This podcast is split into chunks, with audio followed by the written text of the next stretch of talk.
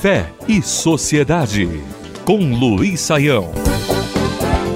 Problema animal. As últimas décadas foram marcadas pela preocupação ecológica.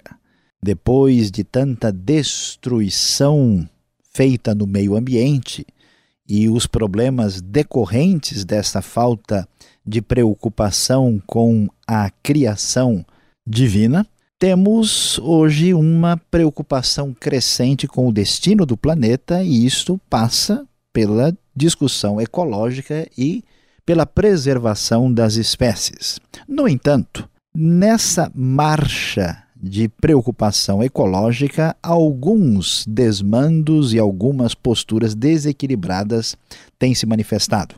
Mas, como o bom senso muitas vezes se manifesta vencedor, vemos que nem sempre as posturas radicais e desequilibradas conseguem a vitória quando a razão volta a reinar.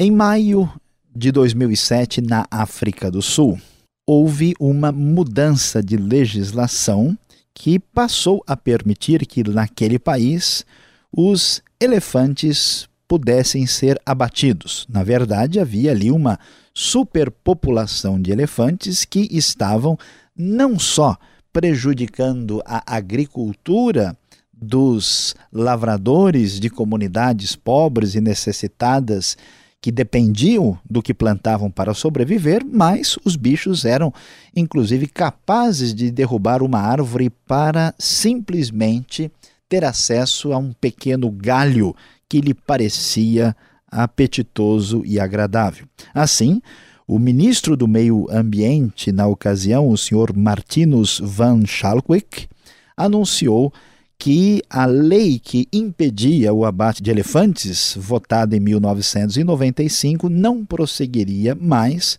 porque era necessário retomar uma atitude que correspondesse à nova realidade, que fosse um retorno ao bom senso.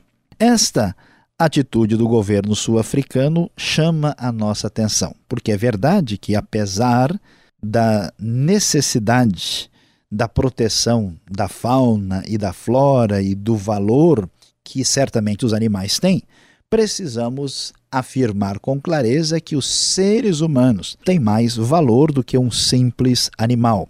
Em diversos lugares do planeta, multiplicam-se leis que tornam, por exemplo, um crime ambiental inafiançável quando a morte de um ser humano, um assassinato ou mesmo um crime contra a pessoa humana torna-se simplesmente um crime comum que não merece os rigores da lei.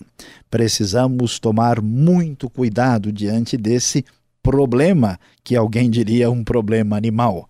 Preste atenção, prezado ouvinte, pois no mundo onde os homens, em seu comportamento, assemelham-se a animais, os animais têm mais direitos do que os homens. Fé e Sociedade. O sagrado em sintonia com o dia a dia. Realização Transmundial.